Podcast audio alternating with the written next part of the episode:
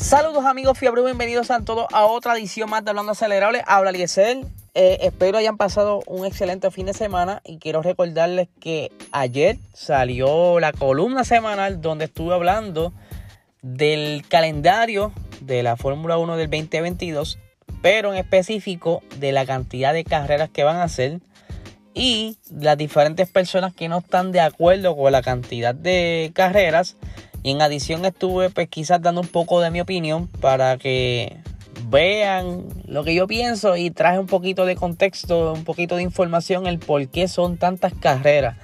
Así que dense la vuelta por hablandoacelerado.com y pueden dejar su comentario en el cajoncito que sale a la parte de abajo de la columna para que me dejen saber qué piensan de este calendario. Ya durante la semana estaré haciendo un episodio eh, analizando ese calendario y hay otras cositas alrededor del calendario que van a estar bien interesantes, no tan solo de la Fórmula 1, hay varios fines de semana que coinciden con otras categorías, así que vamos a estar pendientes a eso.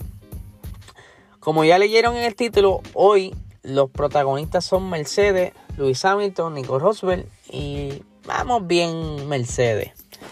Primero quiero hablar sobre la noticia que salió sobre Nico Rosberg y es que él estuvo hablando en una entrevista que Lewis Hamilton sabe manejar bien la zona grises y la política de la Fórmula 1. ¿Y por qué rayo está hablando esto? Primero vamos a darle un poquito para atrás. Ustedes saben que Lewis Hamilton y Nico Rosberg fueron compañeros de equipo por cuatro años, si no me equivoco, para allá de eh, cerca del inicio a, finales y al inicio de la era híbrida, donde eh, a principio todo fue flores y cositas bien chéveres, porque Lewis Hamilton y Nick Roswell crecieron juntos y al encontrarse en un equipo, pues fue como una alegría para ellos.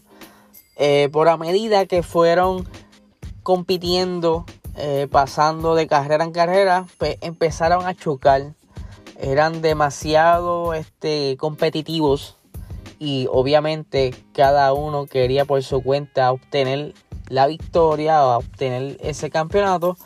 Y pues fue un poco difícil esos tiempos para los eh, directores de Mercedes ya que tenían dos gallitos peleando por el título y pues fue una cosa bien interesante. Pero como ustedes saben Nico Rosberg ganó el título en el 2016 y con este decidió retirarse de la Fórmula 1 aunque él todavía le quedaban eh, varios años de contrato, decidió retirarse porque sabía que aún quedaban años de ser compañero de Lewis Hamilton. Eso como que no le gustó mucho. Él estaba cansado ya de la presión de, de todos esos años. Y pues obviamente eso le estaba afectando ya a su familia. El estar bajo tanta presión y prefirió escoger la familia, que es algo muy respetable y pues descansar un poco y aunque le han preguntado tantas veces si quiere volver a la Fórmula 1, él dice que no. Pero muchos dicen que todavía se mantiene en pistas practicando. Eso es algo bien interesante. Y pues en esta en este artículo él también en una parte estuvo comparando a Michael Schumacher con Lewis Hamilton y dice que hay varias diferencias entre, entre ambos, aunque ambos son excelentes pilotos y son bastante talentosos, pero cada uno tiene ciertas peculiaridades. Por ejemplo, Lewis Hamilton, según Nico Rosberg, odia estar haciendo pruebas en un monoplaza este, cuando se lo exigen, cuando se lo. Cuando lo necesita hacer como son las pruebas de pretemporada, cuando tienen que probar neumáticos, cuando tienen que probar setups. A él no le gusta eso. Mientras que a Michael Schumacher, a él le encantaba eso. Él podía estar horas y horas y horas practicando y estando montado en un monoplaza porque ese tiempo, según Michael en un momento dado, se lo dejó como que entender a Nico Roswell que le sacaba provecho y aprendía mucho de esas horas en el monoplaza y quizás eh, conocía mejor su carro y a la hora de desempeñarse en la carrera pues le va mucho mejor porque ya entiende luego de tantas horas de experiencia al volante. Y no tan solo vimos eso en Lewis Hamilton con las pruebas, sino que tampoco le gustaba estar en los simuladores. Y no fue hasta que empezó esta temporada a tener ¿verdad? La, la peculiaridad, el tropezón que tuvo con Max, por decirlo así. Eh, se dio cuenta que este año no iba a ser tan fácil ganar la temporada. Y pues tuvo que sentarse de nuevo en el simulador para echarle a hacer unas simulaciones de carrera, hacer simulaciones de, de clasificación, etcétera, etcétera. Eh, y es que quizás se siente en un comfort zone que a todo el mundo le ha pasado en un momento. O sea, tú te sientes confiado en, tu desempeño, aunque no le estoy quitando que Luis Hamilton él sí corre y es rápido, pero eh, el estar muy cómodo, eso quizás puede perjudicarte y es por eso que tienes que volver a tus raíces a practicar, etcétera, etcétera. Pero la cuestión es que como les iba diciendo, Nico Rosberg dice que, que Luis Hamilton pues como que sabe aprovecharse de lo que es la, los reglamentos y la FIA y todo eso. Y es porque eh, él le cuenta una historia que tuvo y lo voy a leer según él lo contó. En la, la clasificación tuve una pole, o sea, en un, un evento anterior cuando él estuvo compitiendo.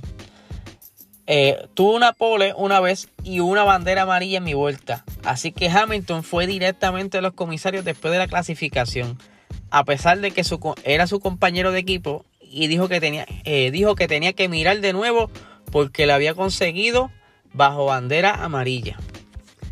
Él comentó, estoy aquí para aclarar si se me permite hacer eso la próxima vez en la clasificación.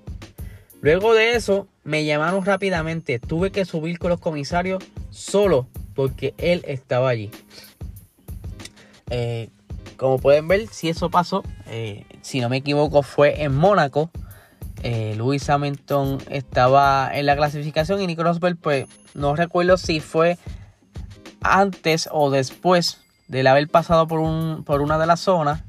Si no me equivoco, fue casi terminando el tercer sector pues sí ocurrió una bandera amarilla, pero no recuerdo muy bien si él estaba todavía pasando por la zona amarilla o ya había sucedido luego que había pasado, que eso es bien importante también, si tú no si ya tú pasaste y eso es en el sector anterior, tú puedes continuar porque tú no estás en el sector afectado, en el sector afectado por la bandera. Eh, que de hecho eso lo van a, evaluar próximamente porque Recientemente está pasando mucho eso en la, clasificación, donde salen banderas amarillas y pues han pillado a varios pilotos pues acelerando o sin quitarle el pedal y eso lo penalizan. Pero como les iba diciendo, pues él, dice que, que el Lewis Hamilton pues como que es un listín, por decirlo así. Y por aquí dice, lo que también hace muy bien es todo el tema político con los medios de comunicación actúa muy, muy, muy inteligentemente.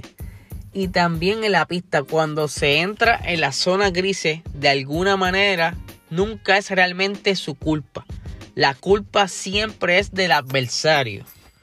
Esas son palabras del ex compañero de Lewis Hamilton, Nico Rosberg, que él conoce, que ya estuvo ahí. No estoy echando sin ni nada. Estoy reseñando lo que dice él. Y es algo bien curioso porque es como estar en, un punto donde no quieres tener problemas con nadie. Y Luis Hamilton es así, como mira, para no estar peleando con toda la gente, pues me voy neutro. Pienso yo de esa manera. Y pues, para ir finalizando el tema de Nico Rosberg, en una parte le están preguntando si le gustaría volver a la Fórmula 1 o si volviera a la Fórmula 1 o si en un ejemplo hipotético tuviera que escoger entre Michael y Lewis Hamilton, él dice que no escogería ninguno de los dos porque sería bien difícil porque cada uno tiene sus peculiaridades en pista y pues no quisiera volver a pasar por lo mismo.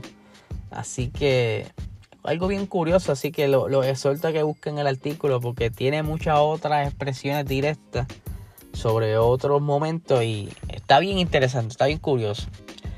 Otra cosa que quiero hablar en este episodio es lo que está ocurriendo ahora mismo con Mercedes en cuanto a sus auspiciadores, sus sponsors. Eh, durante el día de hoy por la mañana, eh, uno de los colegas de F1 Lightning me envió un artículo que provenía de un blog donde estaba hablando la salida de Petrona. Y luego más tarde salió en, medios oficiales y es que Petrona eh, aparentemente va a dejar lo que es la Fórmula 1. Eh, se va a salir del equipo Mercedes y va a dejar de auspiciarlo. Y esto después de tantos años de haber siendo, ¿verdad? Haber sido el auspiciador principal del equipo Mercedes desde los tiempos de Nico Rosberg y Lewis Hamilton. Desde que Mercedes decide volver a la Fórmula 1 está Petrona desde ese inicio. Pero no sería extraño porque ya eh, Petrona también había anunciado el retiro de la MotoGP. Ellos estaban auspiciando el equipo Sepan Racing Team. Y pues hace poco ellos dieron el anuncio, mira, ya no vamos más nada, a pesar de que solamente llevan dos años en MotoGP. Y pues quizás una movida estratégica. Tienen otros planes. Eh, quizás se le está acabando el dinero. Ustedes saben que el mundo está pasando por diferentes situaciones con esto de COVID. Y pues el haberse retirado de dos categorías bastante grandes es un poquito raro. Todavía como que no hay algo claro el por qué se están quitando. Pero eso no quiere decir que Mercedes ya no tenga a alguien en la mira. Todo se, especula que posiblemente es que vuelva o entre Aranco, perdón, esté entrando Aranco como auspicio. Eh, Aranco es una petrolera también de allá de Arabia y pues es normal que, en estos tiempos los árabes estén metiendo mucho dinero en la Fórmula 1 porque es una plataforma donde ellos pueden eh, mostrar su producto mucho más fácil, ya que la Fórmula 1 es la, una de las plataformas con mayores fanáticos. O sea, tiene mucha exposición y estar ahí, pues, es bien, bien interesante eh, mostrar tu producto para que tenga, ¿verdad?, mayor venta. Y pues, ustedes saben que esto, pues, desde que Mercedes se dividió, por decirlo así, porque desde el 2020 de ser un solo dueño, ahora son tres dueños, que son eh, Daimler, lo es Ineos y lo obviamente Toto Wolf. La compañía se dividió en tres partes iguales, donde ellos pues, estarán tomando la decisión para eh, entrar en, ese vínculo nuevo entre Arango y Arango. Ay, qué metida de pata. Aranco. Ay, no me hagan caso y Total Energies. Eh, un proyecto grande que tienen ahora en mente. Así que vamos a ver qué sucede. Yo se los llevo diciendo que Mercedes, pues lamentablemente en mi mente, en mi pensamiento, en mi opinión, eventualmente se va a disolver. Porque cuando de un dueño pasa a tres, puede que pase a cuatro, puede que pase a cinco. Y cuando hay tantos en una mesa, pues las como las decisiones no son tan fáciles de tomar y cada uno va a estar jalando para su lado, eh, en palabras boricua, y pues obviamente va a haber conflicto y van a empezar a vender sus partes y es donde todo se empieza a desmoronar.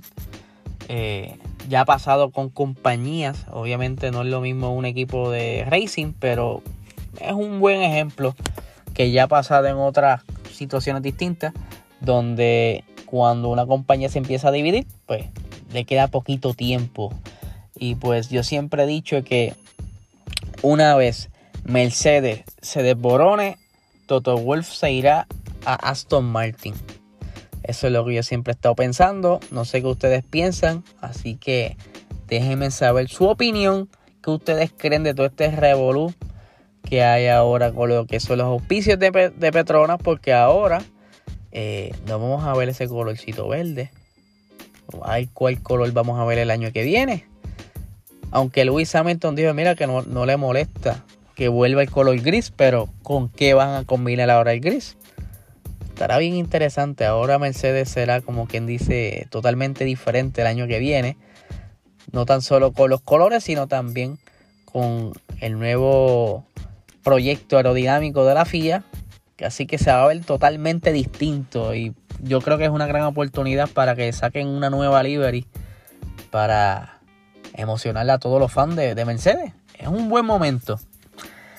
Nada, gente, tenemos una rifa, un sorteo que vamos a estar haciendo esta semana. Tenemos un logo de la Fórmula 1 que lo puedes colocar eh, en tu escritorio, lo puedes poner en una mesita, lo puedes poner en, la en el tele. Me enredé otra vez. En el tablillero, lo vamos a estar sorteando este miércoles. Voy a estar poniendo las instrucciones durante el día miércoles para que participen y durante el episodio de Box Talk vamos a estar entonces eh, anunciando el ganador, así que estén pendientes y voy a estar haciendo otro sorteo el día jueves. Pero para que puedas participar para este sorteo, voy a estar sorteando un vaso Yeti, lo que le llaman ahora un tumbler, eh, de Box Talk. ¿Verdad? Tiene el, el, los decorativos de Box Talk eh, para que te puedas dar tu refresquito, tu palito y esté frío todo el tiempo. Para participar de esto, voy a estar dando las instrucciones el día jueves. Así que estén bien pendientes a nuestras redes sociales en Instagram, eh, aquí el podcast. Así que nada, gente, que tengan una excelente semana.